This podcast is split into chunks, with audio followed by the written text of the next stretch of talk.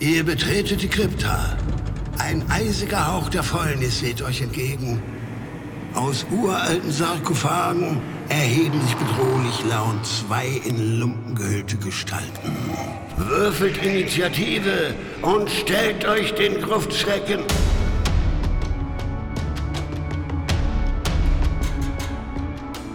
Gruftschrecken, der deutschsprachige Oldschool-Rollenspiel-Podcast.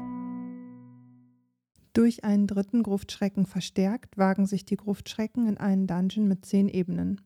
Sie schnetzeln sich durch Horden von Flammendämonen, schlechter Wortspiele und konkurrierender Fastfood-Unternehmen, bis sie schlussendlich Beastman mit abgefeilter Seriennummer Angesicht zu Angesicht gegenüberstehen. Dass sie zwischendurch Lovecraft und Tolkien verwechseln und Unappetitliches über das Ether Bunny erfahren und Treibe mich selbst in den Ruinschnapper ansprechen, macht die gesamte Erfahrung nicht weniger unwirklich. Willkommen bei Red on a Stick. Willkommen zur heutigen Folge der Gruftschrecken, bei der wir uns kulinarisch fortbilden werden und uns eine Ratte am Stock gönnen. Dazu haben wir natürlich einen entsprechenden Connoisseur der Fantasy-Imbisse eingeladen, nämlich David Grade, der heute bei uns zu Gast ist. Er darf sich in guter alter Gruftschrecken-Tradition selber vorstellen. Hallo David. Hallo Benjamin, hallo Moritz. Ja, ich bin David Grade. Ich spiele seit ich ungefähr zehn bin Rollenspiele im Sinne von dieser gamistischen Rollenspiele. Habe irgendwann angefangen, für den Envoyer zu schreiben. Das muss um 2000 rum gewesen sein. Und dann habe ich für alle möglichen Rollenspiele so Kleinigkeiten immer mal wieder geschrieben, bis ich irgendwann zum Autor avanciert bin und ich glaube 2017 den ersten Shadowrun-Roman Ivans Weg rausgebracht habe. Danach den nächsten, das war Marlene lebt. Danach den nächsten, das war Wendigos Wahrheit und jetzt gerade ist in der Pipeline ein Splittermond-Roman namens Die Ballade vom Froststein. Dann bin ich bei den Orgenspaltern noch ziemlich viel unterwegs und mein Geld verdiene ich mit was ganz anderem. Ich bin nämlich Kinder- und Jugendlichen-Psychotherapeut, ein bisschen spezialisiert auf posttraumatische Belastungsstörungen oder Belastungsstörungen allgemein. Und mit all diesen Hüten und Sachen bin ich irgendwie unterwegs und freue mich sehr, dass ihr mich eingeladen habt, weil ihr nämlich eine Art Rollenspiel spielt, die ich gar nicht so oft spiele, aber in letzter Zeit, also in den letzten Jahren, mehr und mehr zu schätzen gelernt habe. Aus Gründen. Weil manchmal ist man des Erzählens und des Plottens müde und will einfach nur Dinge in Dungeons erleben.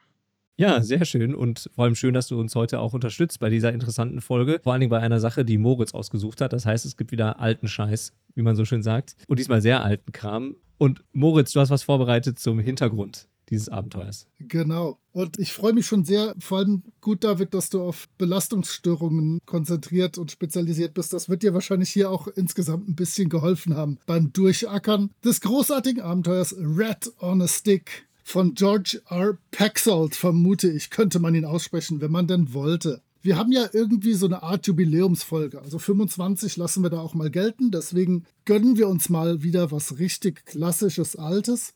Und Red on a Stick ist eigentlich streng genommen gar nicht OSR, denn es ist nichts D&D, sondern es ist für Tunnels and Trolls oder auf Deutsch Schwerter und Dämonen geschrieben. Ist aus dem Jahr 82 und es ist nicht bei TSR erschienen, sondern bei Judges Guild. Das ist ein sehr schicker kleiner Verlag, der 76 von Bob Bledsoe und Bill Owen gegründet wurde.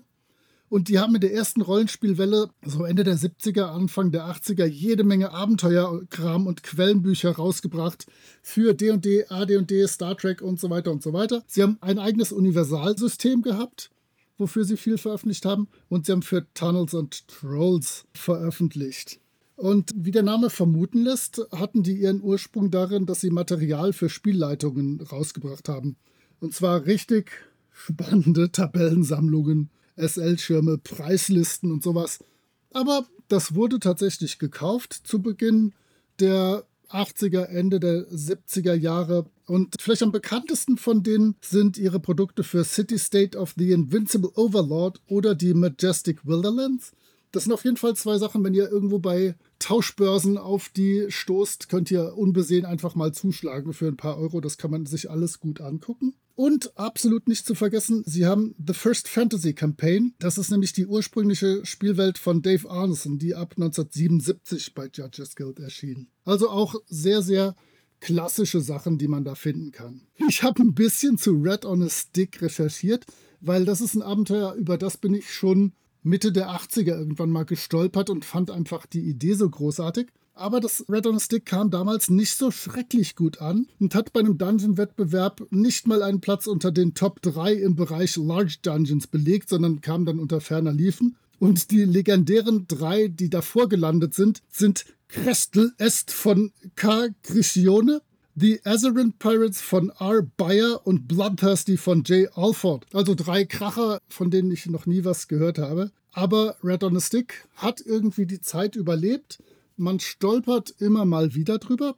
Einfach weil es diese originelle Fast-Food-Franchise-Idee hat. Und zu der und zu dem, wie das Abenteuer beginnt und zu leiten sein könnte, kann euch David vielleicht mehr sagen. Ja, David hat nämlich das Abenteuer zugeschickt bekommen von Moritz und der hat gesagt, lies dir das mal durch und guck mal, wie du das Ganze findest.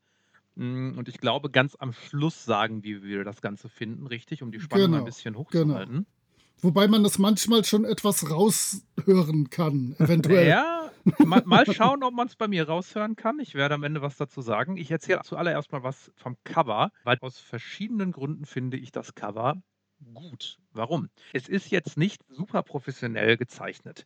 Auf dem Cover, das irgendwie in blau gehalten ist, ähm, oben drauf steht Red on a Stick und wer es geschrieben hat und Judges Guild und solche Sachen, sieht man im Hintergrund Berge. In diesen Bergen ist eine Höhle rechts an der Seite, eine schwarze Höhle. Der Eingang ist sehr schwarz und dunkel, wo schon ein paar Augen hervorschimmern. Und vor dieser Höhle steht ein, ich würde mal sagen, Ork oder breiterer Goblin, der sich nur eine Hose leisten kann und ein Säbel an der Seite hat und einen dicken Stein in der Hand hat und guckt uns an. Und in der Mitte des Bildes, unten im Bildmittelpunkt, steht ein Goblin, der, ich würde sagen, ganz, ganz nackt ist, also sich gar keine Kleidung leisten kann. Es scheinen irgendwie ärmere Goblins, was auch immer zu sein, der eine Ratte am Schwanz hochhält, die offensichtlich tot ist und die uns anzupreisen scheint. Und er grinst uns dabei ein bisschen an. Und ganz links, ein bisschen im Hintergrund, sieht man einen, ich würde sagen, Oger sitzen. Der kann sich sogar ein Hemd leisten und hat auch eine Hose an, hoffe ich zumindest.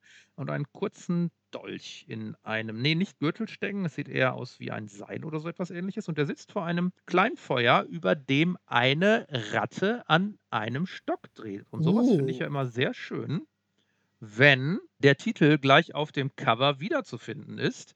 Und man sieht tatsächlich auch gleich diesen Höhleneingang, der ja in irgendeiner Form vielversprechend aussieht, was denn wohl darin lauert. Ich finde das tatsächlich für ein Cover, das ich sage mal, also nicht so professionell gezeichnet ist, finde ich das ziemlich gut durchdacht, was man da sieht. Ich wollte gerade sagen, du darfst amateurhaft sagen. Das amateurhaft gezeichnet ist, finde ich das sehr, sehr, sehr gut durchdacht, dieses ganze Ding. Das gefällt mir echt gut. Und dann sind wir auf der Seite 2, wo das Inhaltsverzeichnis steht. Äh, Es ist einfach äh, die General Instructions, die Rumors about the Tunnels, die wandernden Monster, die optionalen Regeln, wo es eben um diese Reds oder Sticks geht, um dieses Franchise, das man aufbauen kann. Und dann ist das einfach Level 1 bis Level 10 von dem Dungeon durchgegangen. Und dann kommt was ganz Interessantes. Dann kommt nämlich ein This Book Belongs to mit einem Strich drunter, wo Menschen ihren Namen eintragen könnten. Und das finde ich ganz spannend, weil ich kenne dieses eigentlich nur von Büchern, die für Kinder oder Jugendliche, also sehr junge Menschen gedacht sind, dieses This Book Belongs to und nicht für Erwachsene. Und da habe ich mich gefragt, okay, was hatte denn dieses Abenteuer damals für eine Zielgruppe? Und die Frage wird noch mal spannender, wenn wir dann auf einige Inhalte später zu sprechen kommen und einige Puns die da so gezogen werden. Aber wenn ihr irgendwas darüber wisst, was denn die Zielgruppe war, welches Alter denn die Zielgruppe hatte, finde ich das echt spannend, weil ich kenne dieses This Book Belongs to tatsächlich nur für Jüngere. Wie sieht das bei euch aus? Habt ihr da mehr Ansichten als ich? Ich habe nur die Ansicht, dass man nicht in seine Bücher reinschreiben sollte. Von daher verwirrt mich das zutiefst. Nein, ich finde das tatsächlich cool. Ich finde gerade mit der kleinen Illustration dieser Hand, die dann darauf zeigt, ist es eigentlich ein ganz nettes Gimmick. Aber natürlich, wenn man Sachen, gerade so alte Abenteuer, dann nochmal wiederverkaufen möchte, dann sind sie natürlich schlechter loszuwerden. Aber da denkst du doch nicht dran, 1982, dass du irgendwas davon weiterverkaufen möchtest. Nein, das gibt's natürlich bei den ganzen Spielbüchern. Also beim Einsamen Wolf hast du auch immer am Anfang so eine Art Dokument, wo du dich dann eintragen darfst, dass du ein Kylord bist und dir dieses Buch gehört und so. Und ich denke, in die Kerbe schlägt das. Ja, und alles, was Stan Jackson und Ian Livingston und so gemacht haben. Aber Genau. die sind genau. doch tatsächlich an Kinder gerichtet gewesen, oder nicht? Nein, also bitte. Nein? Nein. Also ich habe die damals das erste Mal in der Bibliothek, in der Kinderabteilung der Bibliothek alle eingesammelt und gespielt. Ich habe die natürlich auch mit 10, 11, 12 alle gelesen, aber das waren tatsächlich gerade die Einsamer Wolf-Sachen und die Fighting Fantasy waren für gestandene Menschen, denke ich. Dann sind wir auf Seite 3 und da hat mich das Buch ein bisschen gecached oder diese 30 Seiten ein bisschen gecached, weil auf Seite 3 ist eine Illustration auch eher amateurhaft. Da sieht man eine Art Bar, darüber steht wieder Red on a Stick auf einem großen Schild. An der Bar sitzt ja, möglicherweise eine Ratte und eine Art Teddybär und links davon steht auch nochmal ein Teddybär. Spätere Generationen mögen sagen, es ist eine Eulenbären. Ich bin ziemlich sicher, es ist eine Eulenbären aus Gründen. Und rechts davor steht eine Ratte, die demonstriert mit einem Schild Eat More Beef. Die möchte anscheinend nicht gegessen werden und fordert deswegen dazu auf, Rinder zu essen. Das fand ich ein bisschen lustig. Und was mir sehr gut gefällt, ist, dass dann eine Designer-Note kommt, wo ganz klar gesagt wird, was dieses Abenteuer macht, wo auch nochmal erwähnt wird, dass es Playtests, also Spieletests gab und wie diese Spieletests so gelaufen sind. Also, dass ganz viele Erstlevel-Charaktere sowieso es nur bis zum zweiten Level schaffen und dann alle draufgehen. Und das wird schon besser, wenn man so einen Vier- oder Fünf-Level-Charakter mitschickt. Und man hat sogar ein paar Tipps gegeben, welche Zauber denn die Charaktere mitschleppen sollten, um das Ganze ein bisschen überlebbarer für sie zu gestalten. Du hast natürlich gegoogelt und rausgefunden, dass der Pur Baby Spell der Heilspruch ist in Tunnels Genau. and Trolls. Das habe ich nicht durch Google herausgefunden, das habe ich durch Moritzen herausgefunden, glaube ah, ich. okay. Ja, ich habe gemoritzt, indem ich auf Twitter einen gewissen Menschen angeschrieben habe, von dem ich dachte, der weiß das. Und er wusste es. Er wusste es, außer er hat gegoogelt. Nein, der wusste es. Das Abenteuer sagt tatsächlich, also das Abenteuer ist designt und das Besondere daran ist, dass es ein Touch of Business Sense, also jetzt übersetzt mal Business Sense gut, von Geschäftstüchtigkeit, Ja. ja, zu dem normalen Dungeon-Abenteuer drauf addiert. Das heißt, wir kriegen ein normales Dungeon-Abenteuer präsentiert mit ein bisschen Business Sense.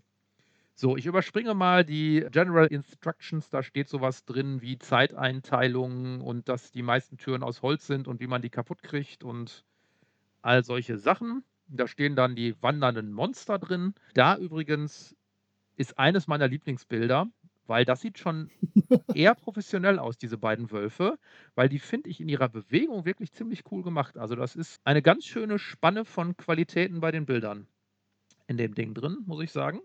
Ich habe übrigens sehr die Vermutung, dass die beiden Wölfe von Janelle Jacquet sind. Das könnte so der Stil der damaligen Zeit gewesen sein, den sie da hatte. Ich habe keine Ahnung, wer das ist, aber ich glaube dir das. Und ich finde die wirklich cool. Also dachte ich mir so, wow, das ist jetzt nochmal ein ganz anderer Stil, als ich die beiden Dinger gesehen habe. Das Schöne ist, diese Wandering Monsters Tabelle ist dreigeteilt. Also man äh, würfelt einmal, ob überhaupt ein Monster auftaucht. Das ist aber noch keiner von den drei Teilen.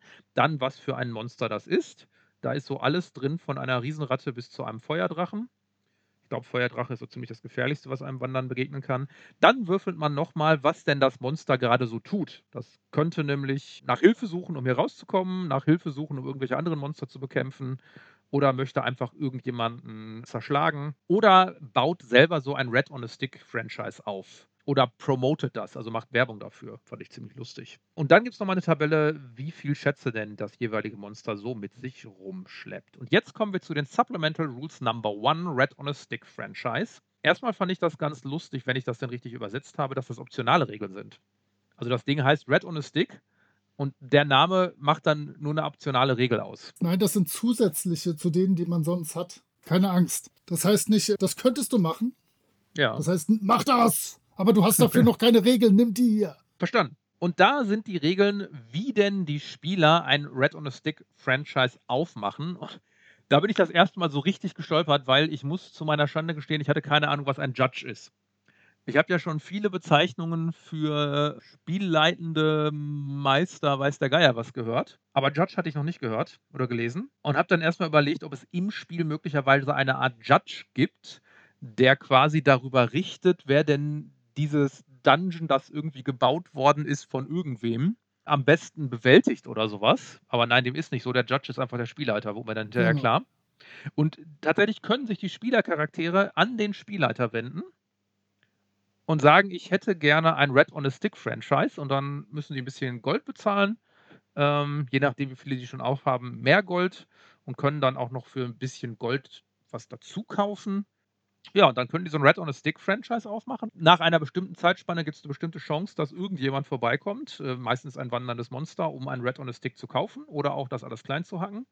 Und dann kauft dieses Monster eine bestimmte Anzahl Red on a Sticks für eine bestimmte Summe Geld. Was ich jetzt noch nicht rausgefunden habe, weil es gibt irgendwo in dem Abenteuer den Hinweis, dass das Aufmachen dieses Businesses eigentlich für niedriglevelige Charaktere gut ist, um relativ sicher so die ersten XP zu kriegen, ne? weil man begegnet da nur wandernden Monster, man ist eher passiv und man kann auch durch friedliche Aktionen Gold bekommen oder Silber und das dann zu Gold aufaddiert wird. Man bekommt jetzt aber keine XP nur fürs Verkaufen. Das geht nur dann, wenn man plattgehauen wird von den Monstern und sich irgendwie wehren muss. Ist das richtig? Ja, ne? Ja, aber du überlebst halt. Das muss Belohnung genug sein. Das ist schon mal gut und man bekommt Gold. Und ich weiß nicht, ob das bei Tunnels and Trolls so ist, dass man auch für Gold bekommen XP kriegt. Das war ja eine ganze Zeit lang so. Ja, das war bei D&D so, aber ich meine, bei Tunnels and Trolls war es nicht so. Auf jeden Fall kann man so an eine ganze Menge Gold kommen, was ich aber ziemlich blödsinnig finde, weil es gibt nirgendwo im Abenteuer die Möglichkeit, das Zeug wieder auszugeben, habe ich festgestellt. Also da muss man wahrscheinlich rauslaufen aus dem Dungeon und dann gibt es da vielleicht eine Möglichkeit.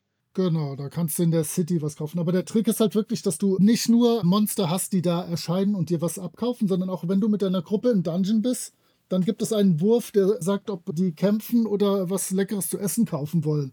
Das heißt, wenn ja, genau. du Schwein hast, dann will der super Feuerdrache halt gar nicht dich töten, sondern der hat nur Schmacht und hätte gerne was zu essen.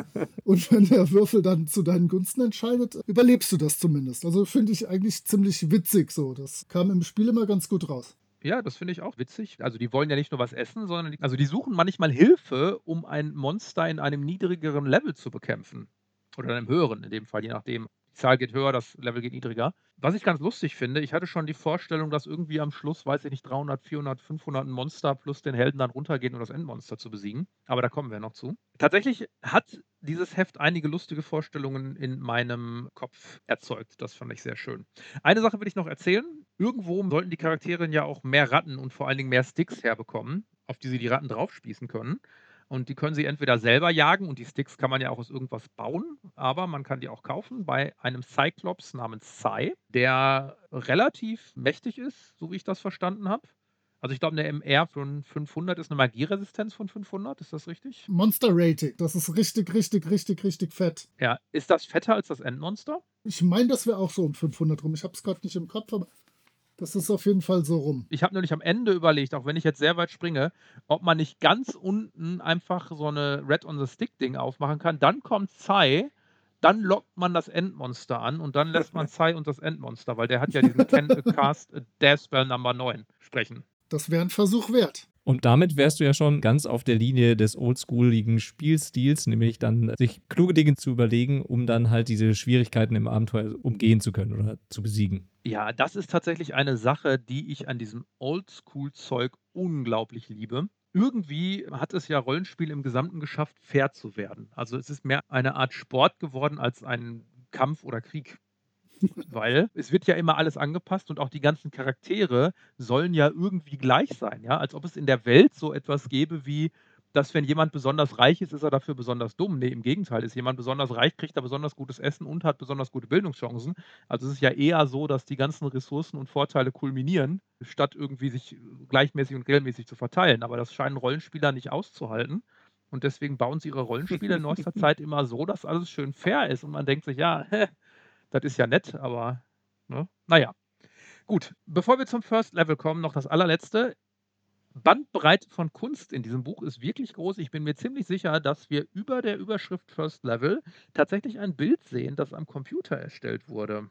Ganz sicher nicht, aber ziemlich. Das sieht in der Tat so aus, doch, ja. Da sind wir bei einem weiteren Stil und ich glaube, das war ziemlich cool für die damalige Zeit. Ja, das muss Moritz sagen. Der ist alt genug, um zu sagen, ob das für die damalige Zeit passend war. Ich habe tatsächlich 82 auch noch keinen Apple II vielleicht oder Apple I oder so gehabt. Nein, ich denke auch, das ist computergeneriert und zeigt halt, ich weiß nicht was, einen riesigen Raum mit fünf Türen. Aber es ist bestimmt cool. Ja. Das ist mit ziemlicher Sicherheit 101. Genau das. Und du hast ja gerade schon die Fairness angesprochen. Wir können ja gerne mal loslegen mit den ersten Räumen, denen die Charaktere begegnen können. Wenn sie dann nämlich in diesem ersten Dungeon-Level sind und eine dieser Türen aufstoßen, kann es passieren, dass sie direkt in Raum 102 geraten. Und der dürfte ziemlich exemplarisch sein für das Design einiger Räume hier. Wenn die Charaktere die Tür zu diesem Raum vollständig öffnen, werden sie nämlich direkt mit mehreren Bolzen aus einer Armbrust beschossen, die bis zu drei Charaktere treffen können. Und mit dem Auslösen dieser ersten Falle soll dann schon mal ganz klargestellt sein, wie es sich mit den Räumen in diesem völlig abgedrehten Dungeon verhält. Da kann es dann schon passieren, dass wenn man ein bisschen Pech hat, die ersten Charaktere schon dahinscheiden beim Öffnen der ersten Tür. Ein weiterer Raum, den ich auch sehr interessant fand auf dieser Ebene, ist der Raum 104. Hier finden die Charaktere einen Raum vor, der leer erscheint, in dem sich allerdings eine Oger unter einer Falltür versteckt und bei passender Gelegenheit auf die Charaktere einprügelt. Der hat keinen Schatz und neben seiner Keule auch nicht wirklich irgendwas zu bieten, sondern sitzt einfach den ganzen Tag unter der Falltür und wartet darauf, dass jemand vorbeiläuft um den oder diejenige dann verprügeln zu können. Das ist natürlich völlig absurd und folgt keiner wirklichen inneren Logik da bin ich tatsächlich auch drüber gestolpert, wenn ich das einmal sagen darf. Das ist nämlich das erste Mal, dass ich mir dachte, hä? Also ich wusste ja schon ein bisschen was über OSR und ich weiß, es gibt eigentlich keinen Plot und sowas, aber so eine innere Logik sollte das Ganze schon haben. Und der Oger war das erste, wo ich mir dachte, meh, das stört mich gerade. Weil was macht der arme Kerl da? Richtig. Und da merkt man auch, dass dieses Dungeon, es steht ja auch da drin, es ist extra nur dafür gemacht worden, Spaß zu haben. Es ist ja so als Fungeon angelegt. Und das merkt man auch an diesem Raum. Also ein Oger, der nur da drin sitzt und darauf wartet, aus der Falltür rauszuhüpfen und auf Leute einzuschlagen, ist ziemlich absurd. Und der Raum ist ja auch noch ziemlich abgelegen, wenn man sich Dungeon-Karte anguckt. Also da kommen nicht schrecklich oft Leute vorbei, denen er auf den Kopf hauen kann. äh, ja, nun denn. So soll es Hat sein. viel Geduld. Ja. Raum 110 sollte da hingegen schon ein bisschen interessanter werden, denn hier finden die Charaktere zwei mit unterschiedlichen Mengen an Goldmünzen befüllte Säcke, die dann mit einem Kreis und einem Kreuz markiert sind, einfach damit man weiß, in welchem Goldsack mehr Geld drin ist. Und die beiden liegen auf einem ausbalancierten Balken, unter dem sich zwei Löcher befinden. Und sobald man einen der Säcke greift, fällt der andere automatisch in ein interdimensionales Loch und ist für immer verloren. Das gilt natürlich auch für alles andere, was man dort hineinschmeißt. Oder vielleicht auch für Charaktere, die vielleicht da hineinfallen oder hineintreten. Und natürlich ergibt auch dieser Raum nur bedingt Sinn, aber ich kann mir vorstellen, dass die SpielerInnen hier viel Spaß damit haben werden, erstens zu versuchen, beide Goldsäcke irgendwie zu erbeuten und vielleicht auch mit diesen interdimensionalen Löchern herumzuspielen. Das endet ja meistens damit dann, dass irgendwer da durchfällt oder in irgendeine andere Dimension gerät. Bei Raum 110 ist mir noch etwas anderes aufgefallen, was ich sehr, sehr spannend fand. Und zwar auf einem philosophischen Level. Da ist mir das erste Mal aufgefallen, ah, offensichtlich gibt es da Monster, weil hier steht, im Raum vorher, 109, da hatte man die Chance, zwei Halborgs zu erschlagen, die einen angegriffen haben. Und dann steht hier eine Information, die eigentlich nur der Spielleiter haben kann. Da steht nämlich bei 110 dann, This room is the reason the Half-Orcs fought so fiercely. Also dieser Raum ist der Grund, warum die Halborgs so kräftig gekämpft haben. Das können ja letztendlich die Spieler nicht wissen, das weiß nur der Spielleiter und der bekommt damit eine sehr interessante Information und zwar die, dass offenbar hier auch eine Menge Monster unterwegs sind, die selber Schätze suchen, genauso wie die Spieler. Und die Charaktere sind nicht viel anderes als die Monster, für die anderen die da Schätze suchen. Und das fand ich eine sehr, sehr interessante Perspektive. Das quasi, also sehr, sehr gleichmachend in diesem Moment. Also nicht im Sinne von Kräfte gleich, aber im Sinne von im Ansehen und im Wert irgendwie gleich. Ja, die Spielercharaktere sind eigentlich nur die Monster für die anderen. Mehr nicht. Das hat mir gefallen. Okay, Level 2 gehört sowieso dir. Hau rein. Was ist dir da aufgefallen? Ja, ich bin noch bei Level 1, wenn ich da noch ein paar Sachen zu sagen darf. Ah, oh, oh, entschuldige. Nur zu. Da ist mir noch aufgefallen, äh, in Raum 103 gibt es zwei schwarze Hobbits, was ich interessant fand, weil ich hatte noch nie von schwarzen Hobbits gehört, bis ich jetzt den neuen Trailer für Amazon äh, Herr der Ringe gesehen habe. Wie heißt das? Die Erschaffung des Rings, irgendwie sowas? Rings of Power. Genau, da habe ich dann mal schwarze Hobbits gesehen. Da ist es mir jetzt gerade zum ersten Mal aufgefallen. Das fand ich deswegen so interessant, weil in Raum 105 ist ein Ghoul, der offensichtlich gerade fünf von diesen schwarzen Hobbits gegessen hat. Und da ist dann der erste Hinweis, dass auch in den Texten selber, in den Raumbeschreibungen selber Beziehungen zwischen den Räumen vorhanden sind. Was dann wieder im Gegensatz steht zu dem armen Oger, der da ganz alleine rumhockt die ganze Zeit, der offenbar keine Beziehung zu irgendwelchen anderen Räumen hat. Diese schwarzen Hobbits haben die offenbar und der Ghoul anscheinend auch.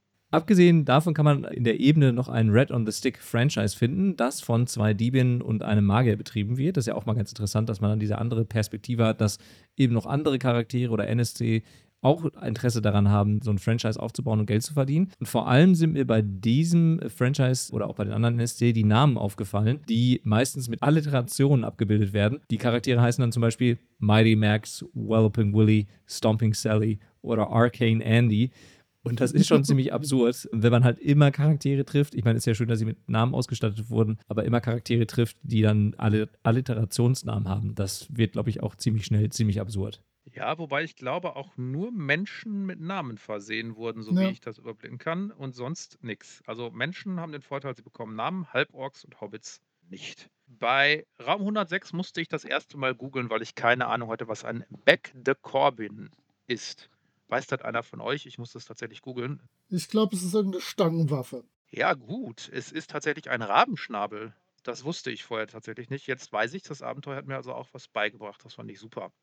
Ich habe noch einen Raum, Raum 112. Da spielen nämlich zwei Orks Shooting Crabs. Das fand ich echt interessant. Aus mehreren Gründen. Einmal ist das nochmal wichtig in einem späteren Level, weil da habe ich eine Shooting Crabs Idee. Zum anderen ist das deswegen interessant, weil Shooting Crabs ein Würfelspiel ist, das glaube ich erst zur Mitte des 19. Jahrhunderts, also 1850 so ungefähr, aufgekommen ist oder erfunden wurde. Das heißt, das ist der allererste Hinweis darauf, dass wir uns nicht in dem Fantasy-Mittelalter befinden, sondern anscheinend in irgendeiner anderen Zeitdimension oder vorgestellten Welt. Ich habe nämlich, weil ich ja so ein Plot-Hintergrundspieler bin, immer verzweifelt nach Anhaltspunkten für die Welt gesucht. Und dann ist mir sowas aufgefallen. Und was ich auch sehr schön fand, war, dass da tatsächlich schon ein Ork aufgetaucht ist im ersten Level, der versuchen wird, eine Anweisung für den Judge, für den Spielleitenden, sich aus einem Kampf herauszuquatschen. Also der gar nicht kämpfen will, sondern eigentlich nur hier irgendwie lebendig rauskommen will. Das finde ich auch sehr schön. Noch eine Sache. Ich dachte, sie etablieren hier ein Running Gag mit Flame Demons. Weil sie haben hier einen Raum angefangen mit The room is well lit and no wonder, since it has a flame demon. Was ja so ein kleiner sprachlicher Gag ist. Und der kommt später noch ein paar Mal, aber irgendwann geben sie ihn leider auf. Und dann gibt es keine Flame Demon Gags mehr. Das finde ich schade. Ich wollte gerade noch vielleicht darauf hinweisen, dass wir unseren äh, ZuhörerInnen beschreiben müssen. Diese ganzen Räume, das ist ein einspaltiges Layout und die bestehen immer so aus einer bis fünf, maximal sechs Zeilen. Also da ist jetzt nichts mit wirklich groß Geschichte oder so. Da haben die einfach reingeknallt, was da ist, mit grob den Spielwerten und dann vielleicht ein, zwei, drei kleine Infos. Und der David hat für euch schon wirklich das zusammengekratzt, dass man so an Background kriegt insgesamt in diesem ersten Level. Und tatsächlich fehlt mir etwas an Beschreibung schon. Ich weiß zum Beispiel noch nicht mal, welche Farben hat das Ganze, welches Material hat das Ganze. Und ich war ja in meinem Leben schon öfter Judge, äh, Spielleiter, was auch immer. Und garantiert kommen meine Spielenden auf die Idee, ich möchte mich irgendwo durchgraben, die wollen irgendwie die Wände mit benutzen oder sonst was. Und dann brauche ich schon eine Idee, was ist das hier gerade für ein Material zum Beispiel? Aus was besteht das? Oder sind das vielleicht Steine, die ich einzeln herausnehmen kann oder irgendwie sowas? Da hätte ich mir tatsächlich eins, zwei Zeilen mehr gewünscht, um das irgendwie festgelegt zu haben. Dramatisch ist es nicht, man kann es immer selber erfinden, klar, aber wäre nett gewesen. Wenigstens steht bei den General Instructions was zu den Toren und Türen, die da drin Das sind. stimmt. Das ist so, so als kleine Hilfe, damit die wenigstens die Türen zerschmettern können, wenn schon vielleicht mit dem Fels nichts wird. Sind wir schon beim Second Level und ist das meins? Du darfst. Das gehört dir, aber ich kann dich gerne ein bisschen ergänzen, weil ich das mir aus Versehen auch genauer angeguckt habe. Ich bin alt und vergesslich. Das ist absolut perfekt. Dann kannst du das gleich wunderbar machen. Das allererste, was mir aufgefallen ist beim Second Level und allen Leveln danach, aber ich glaube, das ist ein grundsätzliches Dungeon-Problem.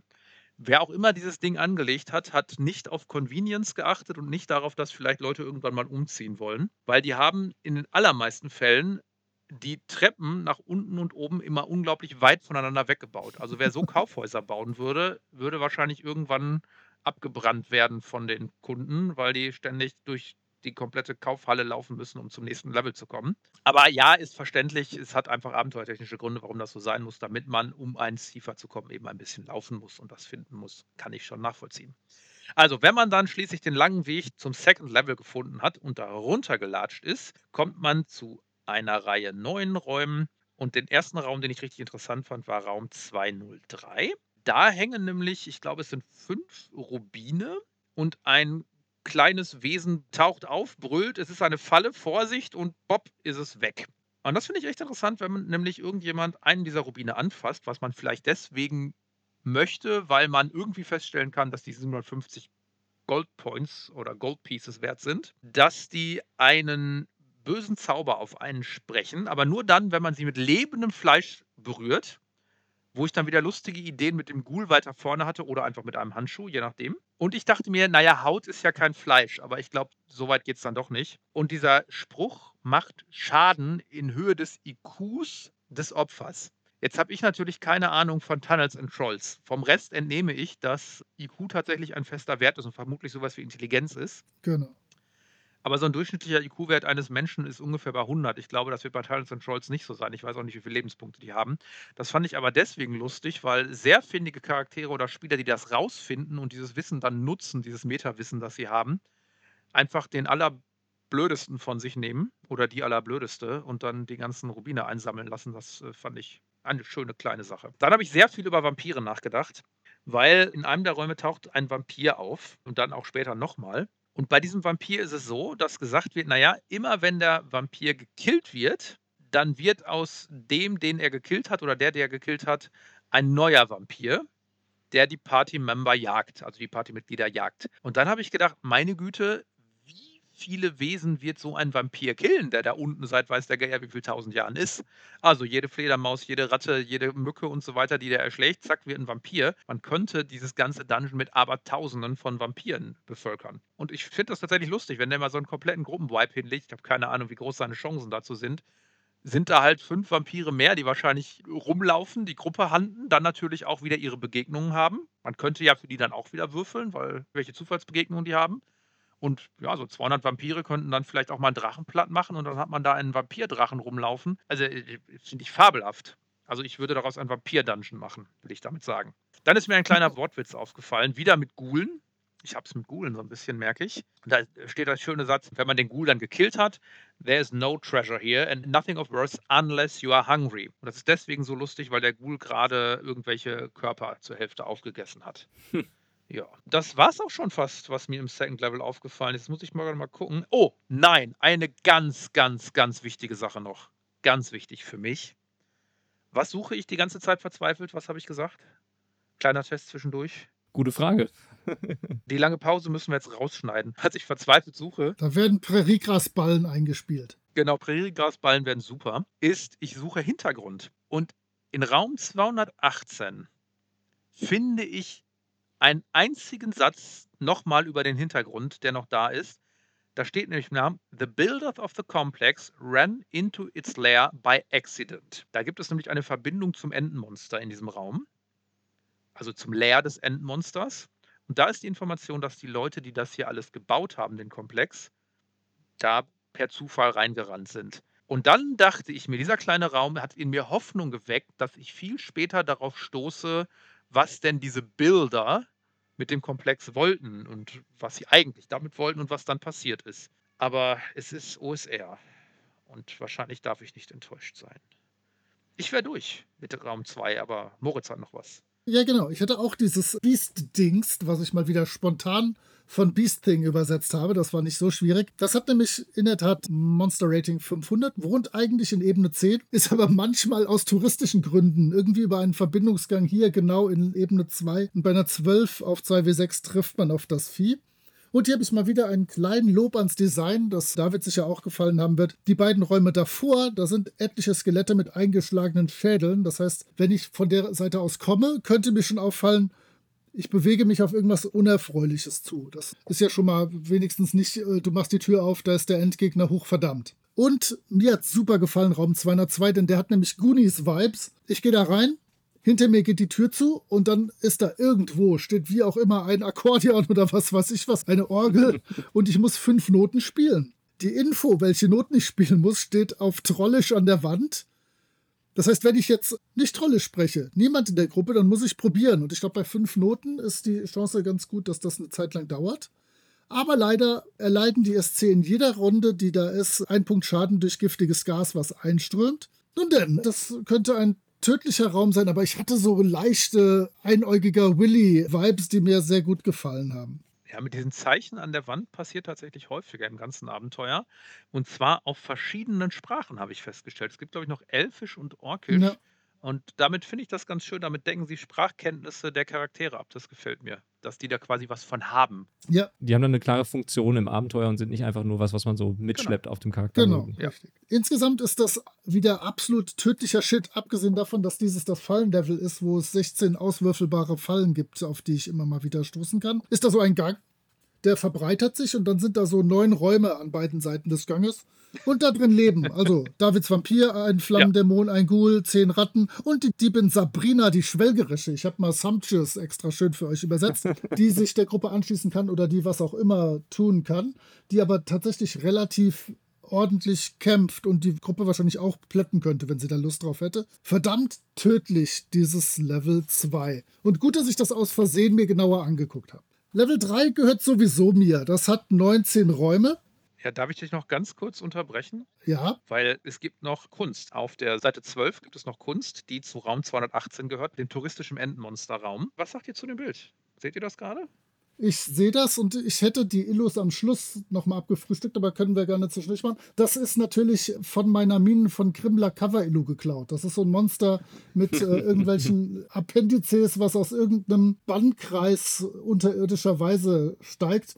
Ich fand die Illu cool, aber die war natürlich bei meinem Abenteuer geklaut. Okay, Ja. es, war, es war 30 Jahre vorher, aber egal. Tatsächlich finde ich die Illo auch cool. Also es hat irgendwie was. Das, das passt, das Ganze. Aber mein Problem ist aber, wenn ich mir am Schluss in dem letzten Raum auf Level 10 das, das Beast-Thing angucke, dann ist das da nicht das Beast-Thing. Das, äh, egal, wir, wir werden es gleich sehen irgendwann. Entschuldigung, ich habe dich unterbrochen, du bist im dritten Level. Aber die Illu ist geil und ich bin im dritten Level. Sieht vom Dungeon-Layout her aus wie ein unterirdisches Dorf mit Wegen, Straßen und Gebäuden und unendlich vielen Geheimtüren. Es gibt sowieso so viele Geheimtüren hier überall, das ist unfassbar. Die drei Räume, die ich mir gemerkt habe, sind 308. Da steht ein schwarzes Onyxkreuz drin. Ja, Und wir wissen ja, alle Leute werden mit irgendwas interagieren und wer dieses Kreuz berührt, wird sofort in sein oder ihr Schlafzimmer teleportiert und dann steht da nur zum Abschluss dieses Abschnitts Nighty Nighty. Nighty Night. Ja, und jetzt habe ich mir gedacht, das ist total genial, weil findige Spieler, die nutzen ja Metawissen. Ich glaube, das ganze Dungeon ist ja so aufgebaut, dass Spieler Metawissen nutzen, um dann mit jeweils neuen Charakteren ein bisschen besser voranzukommen. Findige Spieler werden das ausnutzen und werden ihren Bedroom, ihr Schlafzimmer, irgendwo im Dungeon anlegen, wo sie gerne hin teleportiert werden wollen, wenn sie verzweifelt in diesen Raum rennen vor irgendwas weg. Das finde ich ziemlich cool. Genau, das kann man dann wirklich nutzen, um vor irgendwas, was viel mächtiger ist als du, zu flüchten, wenn du es weißt. Musst du halt irgendwann mal rausgefunden haben. Mir hat Raum 304 super gefallen, denn er hat Käse. Es sind Fässer mit zufällig bestimmtem Inhalt. Bei einer 12 auf 2W6 enthält eines der Fässer 80 Pfund feinsten Käses nach Wahl der Spielleitung. Das heißt, da würde ich mir dann vorher natürlich als Gruftschrecken-Mensch sofort meine Zufallstabelle für feinste Käse erstellen, damit ich darauf würfeln kann. Hinter den Fässern verbirgt sich der Abenteurer Thorgood, der Axtkämpfer. Natürlich als Axtkämpfer ist er ein Dieb, aber immerhin ist er ein Zwergendieb, also das kann ich gelten lassen. Er ist mit einer Silberaxt und einem griechischen Helm super ausgerüstet. Der ist von einem Tiger geflohen und schließt sich der Gruppe an, wenn er sie vorher belauscht hat und für okay befindet. Wenn nicht, bleibt er wahrscheinlich hinter seinen Fässern oder greift die Gruppe an. Das heißt, man muss sich über nette Sachen unterhalten, sonst hast du ein Problem mit Thorgood, dem Zwergendieb-Axtkämpfer. Ansonsten ist Level 3 relativ unspektakulär. Ja, ich habe noch zwei, drei Sachen. Sehr voll gerne. unspektakulär sagt. Auch Raum 304 mit den ganzen Fässern, da ist mein Sense für Wortspiele angegangen, aber wahrscheinlich Oh. sind es keine, weil sonst wäre es natürlich in Level 6 gewesen. Bei Thorgood bin ich auf Thorogood gekommen, George Thorogood, Bad to the Bone, und habe gleich mal gegoogelt, ob Jeremiah was a Bullfrog von George Thorogood war. War es aber leider nicht. Warum Jeremiah was a Bullfrog? Weil eines der Fässer enthält Very Fine Wine. Und es gibt ja dieses Lied, Jeremiah was a bullfrog, a very good friend of mine. I never understood a single word he say, but he has always some very fine or mighty fine wine. Und als ich Thorogood und Very Fine Wine gesehen habe, dachte ich mir, der ganze 304 enthält irgendwie Hinweise auf Songs und Sänger. Aber ich habe tatsächlich nur dieses Very Fine Wine und George Thorogood gefunden. Wenn ihr noch mehr gefunden habt, sagt es bitte, aber wahrscheinlich spinne ich einfach. Nee. Du spinnst, aber du spinnst schön. Also das ist eine schöne Verbindung, die vermutlich niemand beachtet hat, aber sehr cool. Schönes Gimmick gefunden, ja. Ja, 313 enthält dann nochmal Juwelen, mit denen man sich teleportieren kann. Da kann man auch lustige Sachen mitmachen. Und ich wunderte mich, dass plötzlich in Level 3 so viel Teleportation vorkam. Also sehe ich erstmal noch überhaupt gar keinen Grund für, warum das jetzt sein muss, aber okay. Und dann habe ich in 315 sitzen zwei gelangweilte Trolle. Die, weil ihnen so langweilig ist, wollen sie die Monster angreifen, also die Helden angreifen. Die Monster, die plötzlich zu diesen armen, gelangweilten Trollen reingestürzt kommen, die Helden, die Charaktere, werden von den beiden Trollen angegriffen, weil sie gelangweilt sind. Und da habe ich mir aufgeschrieben, bringt ihnen Shoot the Crabs bei, weil man hat ja noch die Würfel dafür von den Orks ganz am Anfang. Oh, sehr schön. Ja, das, das fand ich super. Und der Running Gag mit den Flame Demons ging hier nochmal weiter, wird dann aber irgendwann nicht mehr weitergeführt, genau. Genau, in 317 haben wir den. das war mein dritter Raum, genau. Willst du sagen mit 317? Nee, ich habe mir nur aufgeschrieben, hier steht mal wieder ein leerer Raum, alles schwarz, mal wieder ein Flammendämon, der alles versenkt hat, die Tür ist von außen warm, danke. Ja. Wenn, wenn du was Geschmeidigeres gefunden hast. Ich lese es einmal vor, weil es ist wirklich schön geschrieben, also lustig geschrieben, finde ich. Ich bin vielleicht einfach zum Lustigen. This room is empty. Well, it's empty of furniture. Anyhow, it's empty of furniture because the flame demon! Ja, das ist so, ja, man kann sich vorstellen, was das auslöst. Ja, man kann sich sehr schön vorstellen, wie das dann am Tisch intoniert wird, um die Spielercharaktere oder die SpielerInnen dann zu überraschen. Ja, genau. Ich habe tatsächlich eine Szene von Stranger Things da vor Augen. Ich glaube jetzt von der aktuellen Staffel, wo das so ein bisschen so aufgebaut wird. Ne? Da wird irgendwie relativ langweilig beschrieben, ja, da sind irgendwelche Leute in Kutten, bla bla bla bla, und dann dreht sich einer um und das ist dann der Oberbösewicht. Und so ein bisschen tritt hier der Flame Demon sprachlich auch auf. Genau. Und wir können gerne, bevor wir jetzt weiter die aktuelle Staffel von Stranger Things spoilern, ein Level tiefer gehen oder eine Ebene tiefer gehen in Ebene 4. Ich habe mir da auch ein paar Räume rausgesucht und es wird immer absurder, je tiefer man in dieses Dungeon hinabsteigt. Zum Beispiel in Raum 402, da findet sich ein Tempel des Guten. Soweit so gut. Allerdings sitzt hier auch ein burgundroter Drache, der zwar harmlos ist, solange er nicht angegriffen wird, die Charaktere aber mit seinem Drachenodem berauschen kann. Der Wortwitz des Burgundy, also des Burgunderweindrachen, funktioniert natürlich nur richtig im Englischen. An sich finde ich besonders gestaltete Monster aber auch immer ganz nett. Und nett sind dann auch passend zu diesem Drachen die Oger im Raum nebenan, die ebenfalls durch den Drachen berauscht sind und ihren besoffenen Zustand aber sichtlich genießen. und ich fand diese Idee dieses Weindrachen eigentlich ganz witzig und sehr unterhaltsam, zumindest zu lesen. Zumal der Drache ja auch die Charaktere nicht unbedingt angreifen will, sondern sie lieber berauscht und sie dann des Weges ziehen lässt. Und auch das kann man ja wieder nutzen, vielleicht auch fürs Franchise, wer weiß.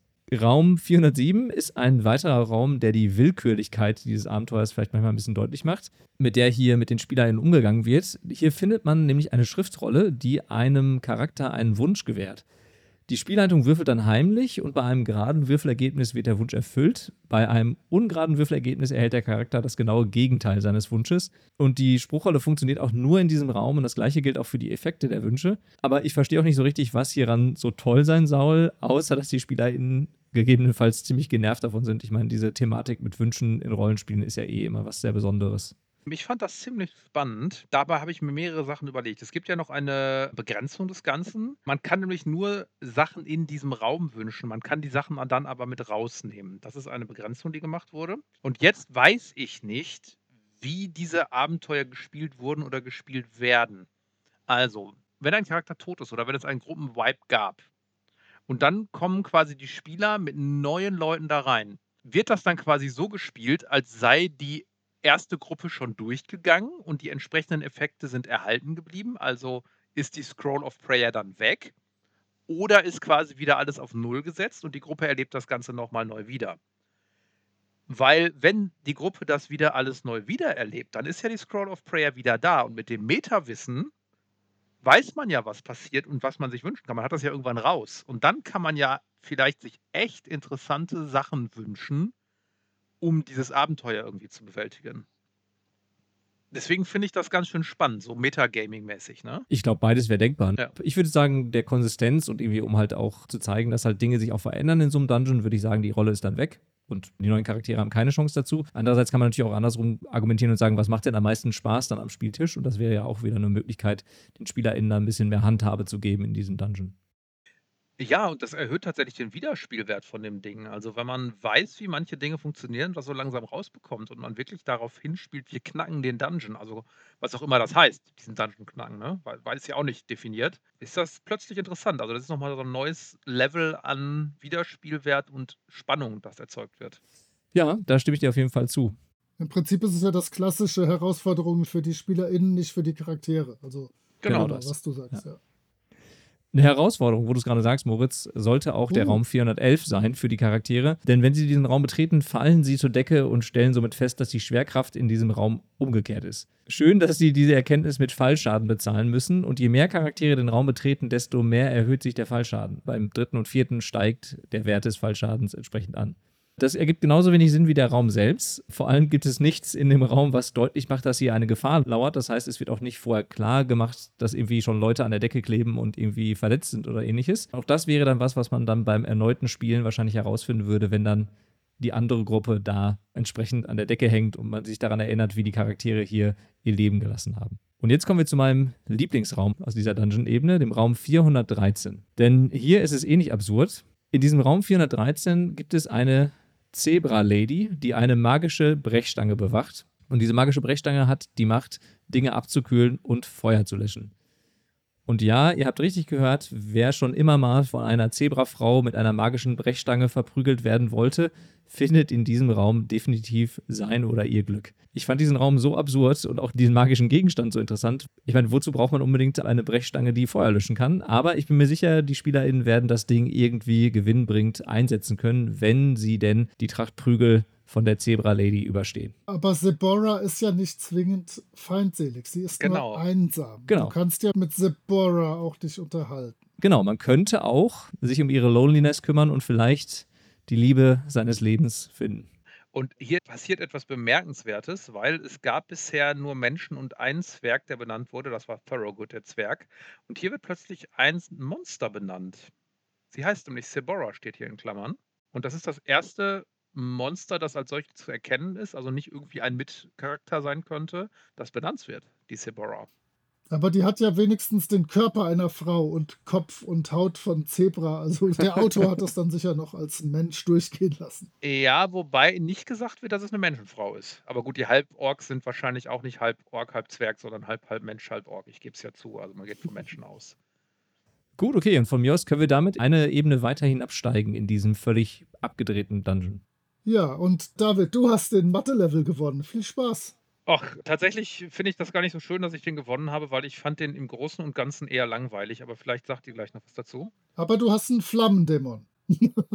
Ja, und da habe ich dazu geschrieben, ohne Running Gag, jetzt wird's ernst, weil der wird einfach nur beschrieben mit This rooms contains a flame demon. Der Gag an dem Level ist folgender: Es gibt Addition and Subtraction Rooms, also Räume, wo etwas addiert und Räume, wo etwas abgezogen wird. Und letztendlich wird immer das Gold, beziehungsweise dann auch die Besitztümer, wenn das Gold ausgehen sollte, der Charaktere subtrahiert oder addiert. Und dann gibt es eben verschiedene Räume, die das auf verschiedene Arten und Weisen und in verschiedenen Mengen tun. Es tauchen auch zum ersten Mal Basilisken auf, aber die scheinen hier gar nicht so gefährlich zu sein. Viel mehr habe ich zu Level 5 schon gar nicht zu sagen. Das war tatsächlich das Level, was ich am wenigsten spannend fand bis dato. Ich möchte deinem Flame Demon doch einen kleinen Witz gönnen. Denn bisher war ja immer, der Raum ist leer, es ist alles verbrannt umgelaufen. Hier der Oh, sitzt stimmt. jetzt aber auf einem Asbestthron und alle, alle äh, Sachen in dem Raum sind aus temperaturaushaltenden Metallen, Steinen oder Asbest. Also ja, der sitzt da halt jetzt nicht so ganz nackt in seinem leeren schwarzen Raum. Das fand ich ganz witzig. Aber ja, es ist jetzt nicht der Superbrüller, muss ich zugeben. Ja, wobei, äh, da fällt mir jetzt gerade erst auf, das ist ja alles aus diesem High Temperature Metal und Asbest und sowas, ne? Und dann findet man am Ende Gold in dem Raum. Ich meine, wie sieht das aus? Ist das geschmolzen? Liegt das am Boden? Muss man das da abkratzen? Man weiß es nicht. Ja, ist vermutlich schön zusammengepappt. Ja. So, jetzt kommt das, wovor ich seit zweieinhalb Wochen ganz fürchterliche Angst habe. Ich werde ganz schnell zu vier Sachen was sagen und danach kann David übernehmen. Oh, Äh, ich denn- werde dich ständig unterbrechen. Es tut mir leid. Es geht nicht anders. Denn Level 6, hat 15 Räume und ist einfach nur die Wortspielebene. Ich habe schon oben drüber geschrieben, aua, das Level tut weh, ist sicher beim Lesen amüsanter als beim Spielen.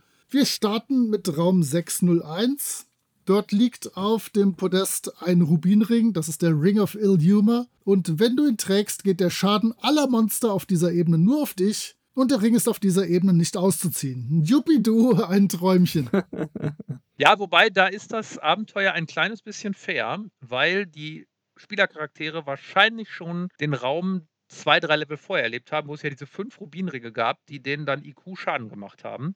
Das heißt, vielleicht sind sie ein bisschen vorsichtig. Das denkst du doch selber nicht. Ja, wobei ich mich frage, haben die Spielercharaktere die Chance herauszufinden, dass das ein Ring of Ill Humor ist, also vom schlechten Humor? Nö, nö, nö, den gibt's nicht. Das ist kein festgelegter Gegenstand, der irgendwie in irgendwelchen Tabellen ist. Den hat er für das Abenteuer erfunden. Und das ist einfach nur der Ring, der auf dieser Ebene, die er alle auf die Schnauze hauen lässt. Super. Ja, weil das habe ich mich gefragt, habe ich die Chance, die Spieler daran teilhaben zu lassen? Also gibt es so einen Zauber wie, keine Ahnung, magischen Gegenstand erkennen und dann bekommt man gleich mit, wie der benannt worden ist vom Erschaffer oder sowas? Ja, das gibt's natürlich, klar. Aber dann zieht ihn ja hoffentlich niemand mehr an. Ja, aber dann haben die zumindest die Information, was ihnen bevorsteht. Ja, genau, das stimmt, das stimmt. Raum 604. Den habe ich mal ganz kurz zusammengefasst, da ist auch nicht viel los. An der Wand steht auf Orkisch: Kennst du schon den von der Amazone und dem Sohn des zwergischen Minenarbeiters? Und das war's. Mehr ist in diesem Raum nicht los. Da habe ich ungebührlich lange drüber nachgedacht, ob vielleicht da drin schon ein Wortwitz steckt. Ich habe ihn nicht gefunden. Nö. Ich glaube, das ist nur so, kommen drei Männer in eine Kneipe. So, Genau. so ein Okay, ja, klassisch sowas. bescheuerter Witzanfang. Ja. Dann Raum 607. Ich mag die Stones nicht, vielen Dank. Äh, 16 faustgroße Steine rollen durch den Raum, die versuchen, Moosklumpen zu fangen. Diese erreichen sie aber nie. Haha, das sind Rolling Stones, die kein Moos ansetzen. Juhuhuhu. Nun denn. Das ist aber kein Rolling Stones Witz, auch wenn da gleich nochmal Mick Jagger oder Nick Jagger vorkommt. Rolling Stones Gather No Moss ist ein Sprichwort, das sowas heißt wie wer sich bewegt, nimmt keine äh, Verantwortung an oder irgendwie sowas. Ich bin mir gar nicht so sicher, ob das wirklich Nee, ich glaube, das soll beides sein. ja, ja, okay. Weil die Stones, die sind ja auch seit 400 Jahren auf Tour und setzen kein Moos an. Genau, ich glaube, gerade in der Kombination mit dem Raum danach, was hast du ja gerade auch schon erwähnt, mit dem Namen mit Nick Jäger. Ja, aber das waren die, also 83 oder so, waren die noch nicht 400 Jahre auf Tour. Nur mal so. Also ich weiß, ich habe 91 bei den Stones gearbeitet. Ich habe mich darum geprügelt, dass ich da arbeiten darf, weil ich dachte, die fallen jeden Tag tot um. Also die haben schon Ende der 60er ihre Echt? Karriere am Start gehabt, natürlich. Ja, okay. Also galten die damals schon als Dinosaurier, als ich drei war? Das ist ja spannend. Okay. So, ich habe noch ein Lowlight, möchte ich fast sagen. In Raum 612 werden wir von einem betrunkenen Elch angegriffen. Überall liegen leere Scotchflaschen rum. Hihihi, ein Alkoholik, ein Elcheholiker, habe ich mir aufgeschrieben. Stabil läuft, ja, liest sich halt für drei Sekunden lang zumindest semi-witzig, aber im Spiel möchte ich doch bitte meiner verdammten Spielgruppe keinen betrunkenen Elch vorsetzen, der sie angreift. Bitte! Das mache noch nicht mal ich und ich mache jeden Schwachsinn mit. So, David, das Level gehört dir. Hau rein, gib alles. Ich verteidige das Level tatsächlich ein bisschen. Das hat mir zum Lesen großen Spaß gemacht und ich habe immer überlegt, wie man die Spieler da möglichst gut mit oder die Spielenden da möglichst gut mit einbeziehen kann, weil ich zu dem Zeitpunkt ja schon längst diese Idee von ernsthaftem Rollenspiel aufgegeben hatte und das eher als Amüsement für die Spieler und nicht für die Charaktere gesehen habe. Und dann Mhm. ist das für mich tatsächlich okay. Und ich kann dem auch einen gewissen Witz abgewinnen. Ich habe mir noch ein paar andere Sachen rausgeschrieben oder ein paar mehr. Nur zu. 605 wird erwähnt, da kommt die Party rein und dann wird von einem Soundsystem das laute Sprechen eines Pseudopriesters abgespielt. Von Tape. Und da war mir doppelt klar, ich hatte das ja vorher schon mal, wir sind nicht im Fantasy-Mittelalter. Also das ist hier irgendwie anders zusammengesetzt. Das war dann für mich ein weiterer Hinweis auf den Hintergrund. Also es mag zwar keine Pistolen und Schusswaffen und solche Sachen geben, weil davon wird hier nie geredet, aber es gibt offenbar Soundsystems und Tapes. Also das ist schon interessant. Dann fand ich sehr schön, war ein unglaublich schlechtes Wortspiel und es wurde sehr konsequent umgesetzt. Man findet in einem Raum 606 die lebensgroße Oh. Statue eines Mus ist ein Elch auch? Nee, Elk Ja. ist Elch. Was ist denn ein Mus, um Himmels Ja, Willen? sowas, sowas ähnliches. So ein, Es ist sowas, oder ist das gleiche, nur in einem anderen Land, irgendwie sowas, ne? ich google das unauffällig, aber es ist tatsächlich einfach so ein vierbeiniges Viech im Norden mit Okay. Geweih. nee, das ist auch ein Elch. Moose ist, auch ein Elch, klar. Okay, alles klar. Warum gibt es Ja. dann Elk und Moose? Also okay, wahrscheinlich wieder amerikanisches Englisch, englisches Englisch. Oder es ist wieder wie mit Normannisch und so, das eine ist das, was man isst und das andere. Nein. Könnte Äh, alles sein. Und so weiter. Elk dürfte das britische sein und Moose ist das amerikanische, würde ich tippen. Auf jeden Fall finden die Helden dann raus, dass dieser Mousse aus Schokolade gemacht ist. Na klar, weil ist ja Schokoladenmousse. Ja, und es, es, es war so schlecht, dass ich es mir angestrichen nicht fand es gut. Es tut mir leid. Rolling Stones with Gather No Moss hatten wir schon. Und dann gibt es hier einen Hinweis auf das Ether Bunny. Also, es passiert in Raum 609b folgendes. In diesem Raum sind Eier an einem Aufbewahrungsort zu finden. Wenn eines dieser Eier bricht, dann wird sofort die ganze Party ausgenockt, außer sie schaffen ihre Saving Rolls. Und dann liegen sie da als Prey, also als Beute für die regulären wandernden Monster. Und dann lernt die Party, wie auch immer, dass das die Eier des Ether Bunny sind. Also nicht des Easter Bunnies, sondern des Ether Bunnies. Und das Ether Bunny ist. Wisst ihr, was es ist, oder soll ich es erklären?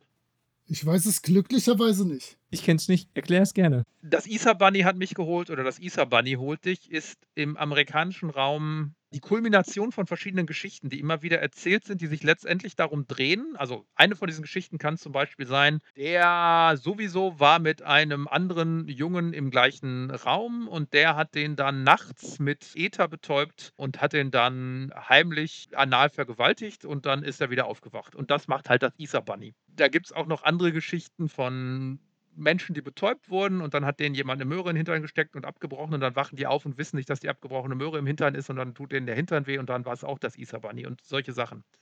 Von diesen Geschichten gibt es im amerikanischen Raum relativ viel und das Ether Bunny, ich weiß nicht, ob das überall so ist, ist da irgendwie so ein stehender Begriff dafür. Und als ich das dann gelesen habe, dachte ich mir, naja, das passt nicht so gut mit der Zielgruppe Kinder zusammen, die ich weiter oben vermutet habe, wegen der Unterschrift dieses Buch gehört. Obwohl, weiß ich nicht, vielleicht wissen das da auch schon 12-, 13-Jährige, vielleicht ist das so verbreitet, ich habe keine Ahnung. Aber gut, ist mir halt aufgefallen. Dann geht es nochmal im Raum 611 um zwei Gnus und da wird nochmal explizit gesagt, these guys are really bad Gnus.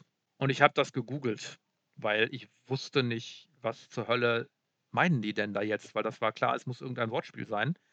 Und es gibt ein Kinderbuch, Very Bad Gnus, wo Kinder was über homophone, also Lehre und Lehre zum Beispiel, ne? die leeren Lehrer, äh, und stille Buchstaben lernen können. Ich nehme an, da spielen sie darauf an. Ja, das ist mir noch so an Wortspielen aufgefallen, wo ich ein bisschen Spaß hatte und ein bisschen was gelernt habe. Und jetzt kommen wir zu Level 7. Puh, danke. Es gibt noch einen Gott. Bela Farinrod! Also, gehen wir eine Ebene tiefer in Ebene 7. Ich habe mir hier Raum 705 rausgesucht. Wer diesen Raum betritt, hat nämlich die Chance, von dem Abenteuer gelangweilt zu sein und in dem Raum so lange rumzusitzen, bis er oder sie eine 6 auf einem W6 würfelt. In dem Raum gibt es also pure Langeweile dank dieser Mensch ärger dich nicht Mechanik und viele nette Sitzgelegenheiten, auf denen man sich dann niederlassen kann, um dann da zu warten. Ich kann mir vorstellen, wie nervig dieser Raum am Spieltisch sein kann, wenn man dann da sitzt und einige der Charaktere einfach die ganze Zeit nicht agieren können, weil sie in diesem Raum festsitzen und ums Verrecken keine 6 auf dem W6 würfeln. Naja, wobei die anderen Charaktere sie ja raustragen können. Und ich fand den Raum wieder ganz spannend, weil da stand dann: Wandering Monsters also fall prey to the effects of this room. Was total spannend ist, weil, wenn man es einmal geschafft hat, diesem Raum zu entkommen, also quasi diese sechs zu würfeln, kann man sich ja einfach da ewig drin aufhalten. Also solange man was zu essen und zu trinken hat und irgendwo auf Toilette gehen kann, wobei das kann man ja vielleicht in einem Raum. Und dann kommen halt die ganze Zeit diese wandernden Monster und die Chance ist ja relativ hoch, dass die da erstmal eine Weile sind und man die einfach abschlachten kann. Wenn man sich also zwei Tage in diesem Raum aufhält und dann immer in regelmäßigen Abständen, es gibt so Zeitabstände im Abenteuer, in denen dann gewürfelt wird, ob ein wanderndes Monster kommt, da kann man da unfassbar viele XPs drin machen, wenn man es denn einmal geschafft hat, nicht mehr gelangweilt zu sein in dem Raum. Wobei ich es ein bisschen schade finde, dass es nur für wandernde Monster gilt. Das wäre ein perfekter Raum, um ein böses Endmonster da reinzulocken und das äh, Chance zu haben. So. Aber David, du bringst auf jeden Fall die Attitude mit, um dieses Abenteuer erfolgreich bestehen zu können, wenn du dir solche Gedanken machst und das dann auch so schon einplanst, diese Räume entsprechend zu nutzen. Ja, das ist doch das er also entschuldige. Okay, ich glaube, in dem nächsten Raum, den ich vorstellen möchte, kann man auch einige lustige Erfahrungen machen. Es ist 708, da habe ich mir dazu geschrieben Lieblingsraum, aber bitte stell ihn vor. Bevor wir zu 708 kommen, habe ich noch 706. 708 habe ich natürlich auch rausgenommen. Aber 706, also dieser Raum weiß vor allem durch seinen antimagischen Effekt zu bestechen. Das heißt, man kann hier keine Magie wirken. Vor allem gibt es hier aber einen Feigenvampir und den finde ich fantastisch. Der hat nämlich keine Angst vor Kreuzen, dafür aber vor Drohung. Und neben diesem feigen Vampir gibt es dann außerdem noch einen Haufen Edelsteine. Und ich kann mir vorstellen, dass das wirklich eine interessante Rollenspielsituation werden könnte, wenn man dann diesen Vampir hat, der eben nicht sehr gerne sterben möchte oder sein Unleben abgeben möchte, sondern versucht den Charakteren irgendwie anders zu begegnen und vielleicht sie besticht oder versucht irgendwie anders aus dieser Situation zu geraten. Das gefällt mir. Und du hast recht, Raum 708 ist tatsächlich ein fantastischer Raum, denn in diesem Raum funktioniert ebenfalls keine Magie. Dafür ist die Stimmung aber bombastisch, denn hier feiern diverse Charaktere und Monster eine ausgelassene Party zu den Beats des Bongo-trommelnden Zwergen Igor. Hier kann man dann klatschende Gule, Pfeife rauchende Hobbits, Whisky trinkende Balrogs antreffen. Und an Schätzen gibt es hier dann die Bongos, Rauchkraut und Whisky. Und ansonsten dürfte dieser Raum aber vor allem durch seine ausgelassene und weirde Party überzeugen. Also ich stelle mir diese Situation völlig absurd vor, wenn man dann schon die vielleicht Musikgeräusche hört und dann die Charaktere diesen Raum öffnen und dann diese feiernde Bande von Monstern und Balrog sieht. Das stelle ich mir fantastisch vor. Ja, und das ist auch ein fantastischer Raum, um stärkere Monster reinzulocken, die dann vielleicht so doof sind, die alle zu stören, weil hier kommt ein ganz schönes Monster-Rating zusammen in dem Ding. Und ich fand den Raum auch wirklich fantastisch, weil es der einzige Ort ist, wo diese ganzen Monster zusammen feiern per Default und nicht irgendwie gewürfelt werden muss oder sonst was, sondern die tun es da einfach. Das ist toll. Was mich ein bisschen verwirrt hat, ist, warum die dann bei einigen Leuten noch die ganzen Spells beschrieben haben, wenn doch eh keine Magie funktioniert. Vielleicht rechnen die aber tatsächlich damit, also der Macher, dass die dann auch irgendwann rauskommen. Man weiß es nicht. Ich habe noch was Schönes gefunden, bevor wir wieder ein bisschen tiefer gehen. Raum 704 hätte gut dafür sorgen können, dass Judges Guild bis auf die Unterhose ausgezogen werden vor dem Kadi, denn da sind zwei Schogotten drin. Und da befinden wir uns jetzt natürlich genau in der Zeit, als die Tolkien Estate noch sehr, sehr streng auf ihre gesamten IPs geachtet hat. Und TSR haben ja Klagen bekommen und mussten dann Hobbits, Balrogs und Ents aus ihren Regelwerken entfernen. Kann sein, dass Judges Guild so klein war, dass die dem entkommen sind. Oder vielleicht haben dann wirklich spätere Editionen da dann keine Schogotten mehr drin. Aber sowas war echt riskant. Schogotten gehören doch zu Cthulhu, oder nicht? Genau, die gehören zu Lovecraft. Ach, warum habe ich. Ich habe natürlich Lovecraft gemeint und nicht äh, Tolkien es kennt. Um Gottes Willen. Wie gut, dass ich nichts Peinliches gesagt habe. Hast du nicht, auf gar keinen Fall. Aber lass mich gerade rechnen. Cthulhu, 70 Jahre. Wir sind 1982, 1912. Nee, da waren die Rechte tatsächlich noch intern. Also dann habe ich nur ein bisschen was Peinliches gesagt. Und man hätte auch von den Lovecraft-Erben Probleme kriegen können. Aber nee, okay, die waren natürlich nicht so hart dahinterher wie die Tolkien-Leute. Ja, wobei es gibt ja die Black Hobbits, ne? Ich habe mich auch schon immer gewundert, warum es immer Black Hobbits sind. Ich meine, ne, dürfen sie sein, kein Problem, aber warum? Also hat das eine besondere Bedeutung bei Tunnels and Trolls oder? Oder vielleicht ist das tatsächlich der Versuch, dem Hobbit-Fluch zu entgehen. Das könnte sein. Wir haben keine Hobbits, die sind schwarz. Alter, wir haben nichts gemacht. Das genau. ist was ganz anderes. Ja, oder es ist der typische Fall von der bösartigen ja. Variante von Hobbits, ja. die dann gegen die Charaktere kämpfen. Das kann ich mir auch vorstellen. Das ist halt wieder so ein typisches, nicht Black im Sinne von Hautfarbe, sondern im Sinne von. Genau, wie Dunkelelfen. Böser Hobbit. Genau. Das könnte schon ja. sein. Wobei da auch ein Ballrock mitfeiert, ne? Also, das ist schon.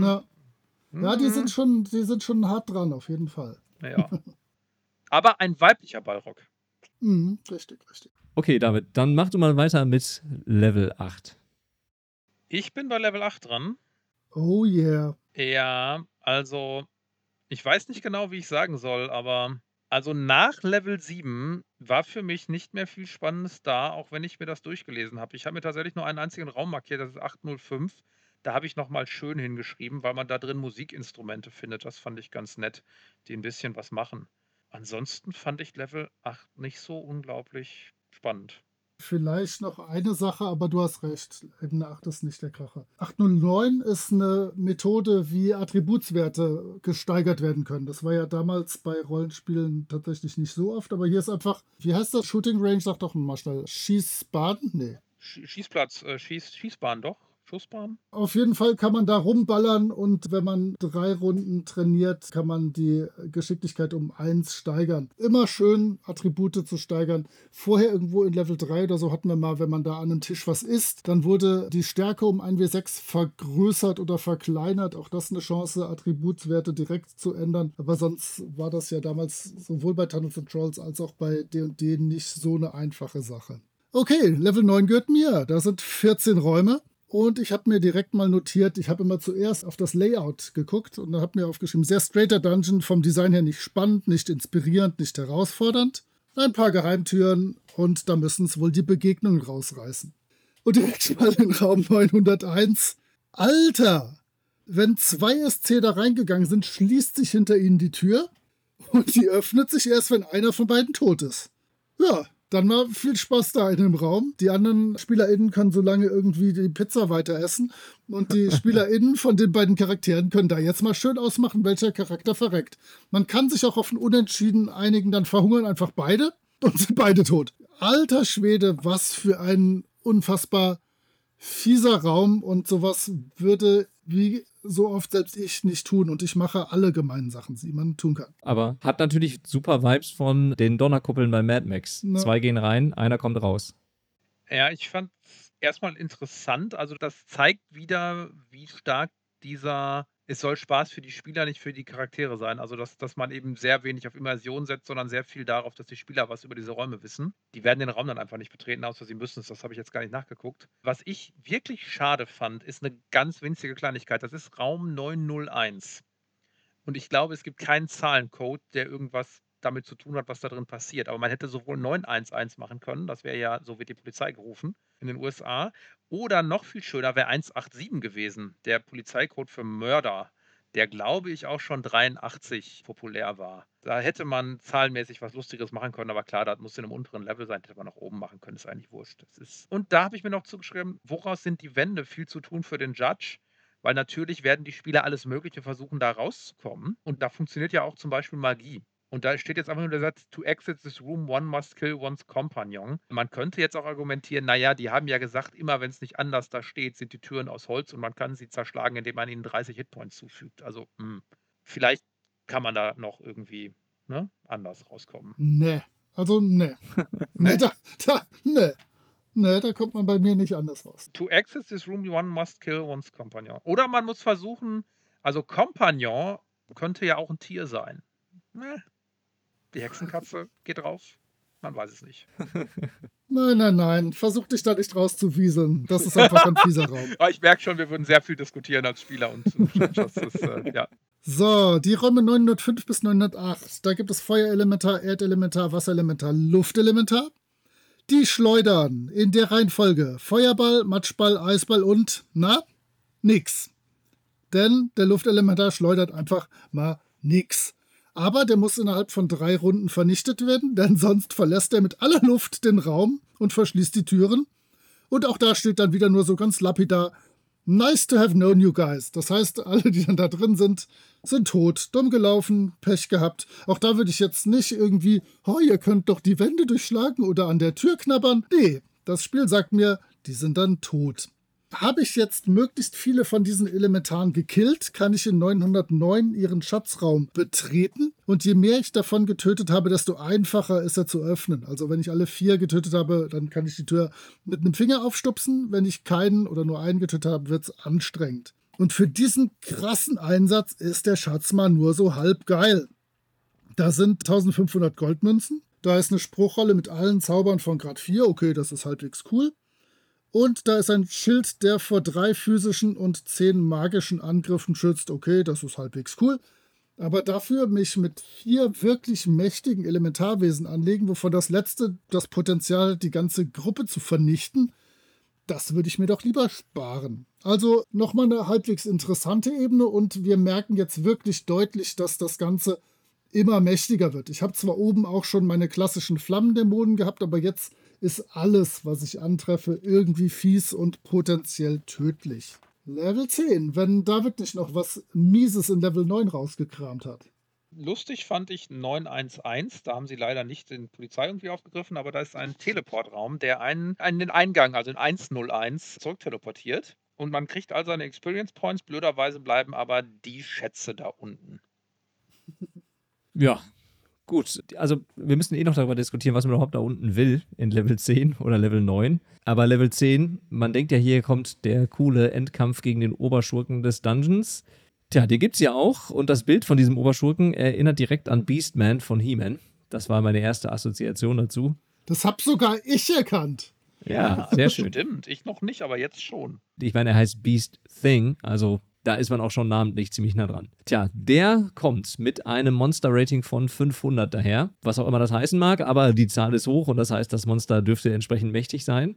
Das ist fies. Na, wobei, da hatten schon welche Monster-Rating 650, wenn wir jetzt zu den Elementaren aus Level 9 zurückgucken. Aber dieses Wesen ist definitiv fies, denn es lässt die Waffen der Charaktere durch die Säure, die aus den Poren seiner Haut tritt, schmelzen, wenn sie ihn mit den Waffen treffen. Und falls die Charaktere mit dieser Säure irgendwie in Kontakt kommen sollten, dann erhalten natürlich auch sie selber Schaden. Es gibt dann so eine kleine Zufallstabelle, um zu bestimmen, wie das Wesen durch diese Ebene rennt, aber sobald es die Charaktere entdeckt, greift es sie an und verfolgt sie. Und in den anderen Räumen dieser Ebene findet man diverse Skelette, deren Schädel mit brutaler Gewalt des Beast Thing eingeschlagen wurden. Aber es gibt auch nicht so wirklich einen Grund, warum die Charaktere in diese Ebene hinabsteigen sollten oder sich mit diesem Wesen anlegen sollten. Denn Schätze habe ich auch nicht besondere entdeckt. Also es gibt ein paar kleinere Schätze noch versteckt in dieser Ebene. Oder habe ich irgendwas übersehen an dieser Stelle? Ich glaube nicht, nein. Also ja, die Skelette haben noch ein bisschen Gold dabei und sowas, aber Also das heißt, es gibt hier zwar nochmal einen mächtigen Gegner zu bekämpfen und den kann man für die Erfahrungspunkte bekämpfen, aber einen wirklichen Grund darunter zu gehen und sich mit diesem Ding anzulegen, hat man nicht.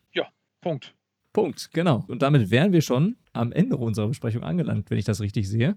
Und wir haben ja schon ein bisschen gesprochen auch über die Illustration. Wenn wir da noch was hinzufügen wollen, wäre das hier an der Stelle möglich. Ansonsten würde ich sagen, gehen wir ins Fazit zu diesem Abenteuer. Ja, ich würde gerne noch was zur Illustration sagen. Denn die sind wirklich, wie David schon gesagt hat, extremst schwankend. Und die beiden eigentlich besten Illustrationen des Bandes, oder sagen wir mal die ja, realistischsten vielleicht, sind von einer sehr umstrittenen Figur des 70er, 80er Jahre Rollenspiels von Kev Kev Kevin Simpieda, der eine umstrittene Figur war und für mich vor allem zu den Menschen gehört, die ich hasse, weil sie zeichnen und schreiben können. Sowas gehört sich einfach nicht.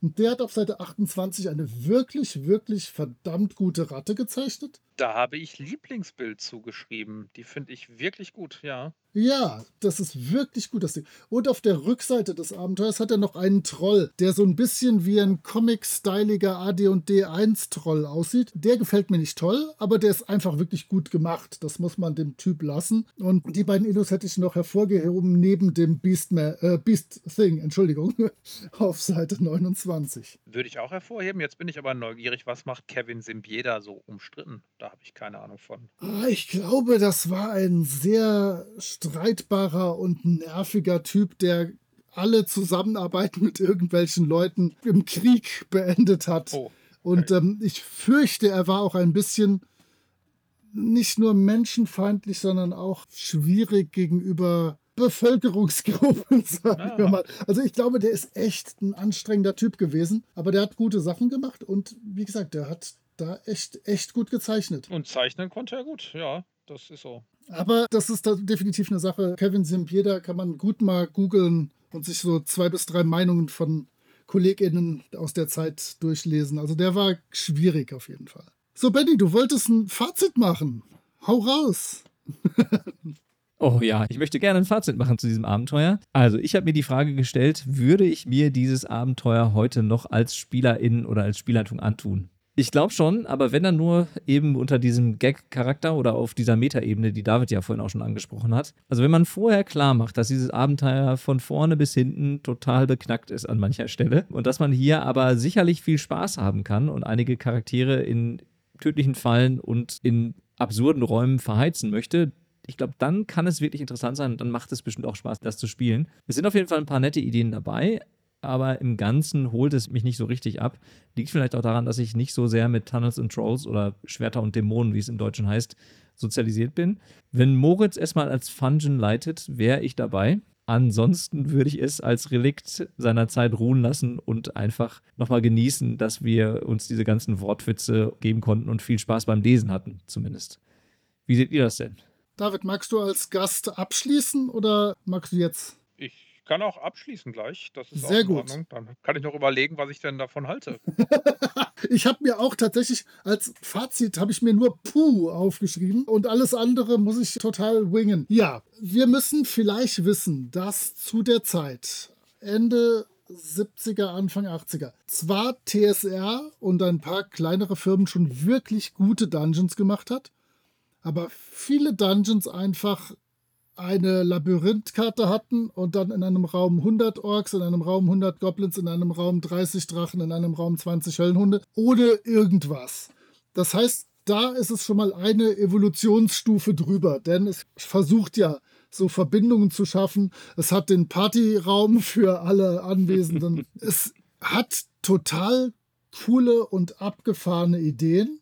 Ich finde das super cool, dass man nicht mit allen Monstern kämpfen muss, sondern ihnen auch irgendwelche Rats on a Stick verkaufen kann. Die übrigens, das haben wir noch gar nicht gesagt, wir natürlich alle aus der Scheibenwelt kennen. Denn auch Treibe mich selbst in den Ruin Schnapper, wie er so geschmeidig auf Deutsch heißt, verkauft auch Ratte am Stock. Also das Abenteuer ist echt schwer zu bewerten mit heutigen Maßstäben. Ist es wahrscheinlich scheiße, wenn man mal ehrlich ist. Und es ist aber einfach ein Funhouse-Dungeon und will auch nichts anderes sein. Das hat diese coole Idee, dass man die Monster auch füttern kann. Es hat die coole Idee, dass man Geld damit sammeln kann, dass man Leuten Nahrung vorbeibringt. Es hat interessante Ideen, es hat bekloppte Räume, es hat schlechte Wortspiele, die man tatsächlich in Ruhe alle googeln müsste, vermutlich so ungefähr die Hälfte davon ich weiß nicht, ob ich es für dich leiten wollen würde. Vielleicht mal eine Ebene oder so, um zu gucken, wie das funktioniert. Vielleicht irgendwie auf Swords and Wizardry umgebaut oder sowas.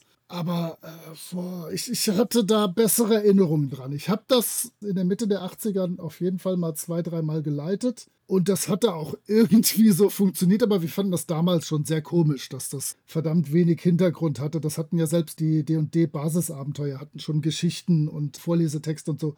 Puh, ich gebe ihm lieber keine Schulnote. Ich glaube, das ist echt keine gute Sache und das ist schlechter gealtert, als ich gehofft hatte. Aber David war zumindest punktuell amüsiert, deswegen entschuldige ich mich nicht dafür, dass ich das ausgesucht habe. Ich fand es irgendwie lustig zu lesen, aber ich möchte es nicht leiten. Nee. Punkt. Am Anfang des Abenteuers ist unter anderem eine Tabelle mit Gerüchten und da gibt es zwei Gerüchte, wie viele Level dieses Dungeon hat. Das eine Gerücht sagt, es hat sechs Level, das andere sagt, es hat zwölf Level. Super. Ich glaube, das wäre tatsächlich besser gewesen, wenn es nur sechs Level gehabt hätte, weil ich finde, nach dem sechsten Level sinkt der Wahnsinnsgrad und der Spaßgrad ganz erheblich ab. Und ich würde mir einfach die Level sieben bis zehn sparen und den einen Raum, der da unten hin verweist, einfach rausschmeißen aus dem Ganzen. Ich finde das sehr, sehr liebevoll gemacht, weil da ganz viele Details drin sind, die einfach passen, auch wenn es teilweise ein bisschen amateurhaft ist aus heutiger Sicht. Aber ich glaube, da hat jemand eine Menge Liebe und Feinarbeit und Details reingesteckt in die Ideen, die er hatte und die einfach zusammengemasht. Und ich hatte tatsächlich Spaß beim Lesen. Ich weiß nicht, wie viel Spaß ich hätte, wenn ich mehrere dieser Art Dungeons lesen würde, aber das war seit langem mal wirklich so ein OSR-Abenteuer-Ding. Und mit den Ideen von OSR dahinter, dass es eben wenig Hintergrund geben soll, ist das ganz okay, auch wenn mir massiv fehlt, dass es irgendein in irgendeiner Form befriedigendes Ende gibt oder eine Aufklärung, was das Ganze soll oder zumindest ein Hinweis darauf oder sonst was. Die ersten sechs Level und die Idee, wenn ich jetzt Schulnoten geben müsste, dem würde ich tatsächlich eine 2 plus geben. Uh. Den letzten Vieren gebe ich tatsächlich eine 6, weil da geht das absolut den Bach runter und da hätte auch das Ende irgendwie besser sein müssen. Ah, also gebe ich vielleicht insgesamt so eine H3 minus 4, würde ich sagen, für das Ganze. Würde ich es leiten wollen? Ja, vielleicht unter diesem Spaßaspekt, aber ehrlich gesagt gibt es da zu viele andere Sachen, die ich gerne noch leiten würde und die mir und uns in unserer Gruppe einfach viel mehr Spaß machen würden. Ja, dann ist es ja schön, dass du dem Abenteuer noch etwas abgewinnen konntest und zumindest wir das Ganze hier mit positiver Stimmung enden lassen können. Ja, der Wahnsinnsgrad ist einfach toll zwischendurch. Das, das, das Ja. macht Spaß. Ja. Das auf jeden Fall. Also, David, dann bleibt uns noch Danke zu sagen. Ja, vielen Dank. Schön, dass du heute dabei warst bei der Folge, dass du uns unterstützt hast. Danke euch, dass ich bei euch dabei sein durfte und dass ich äh, lustige Dinge lesen durfte und mit euch sprechen durfte. Als, wie nennt man das? Die Granddads des OSR. Ja, das stimmt. Wir müssen für Benny noch peinliche Titel uns ausdenken. Das machen wir in den nächsten Folgen. Ich freue mich schon. Also, wir hören uns beim nächsten Mal wieder. Macht's gut. Bis denn. Ciao. Ciao. Tschüss.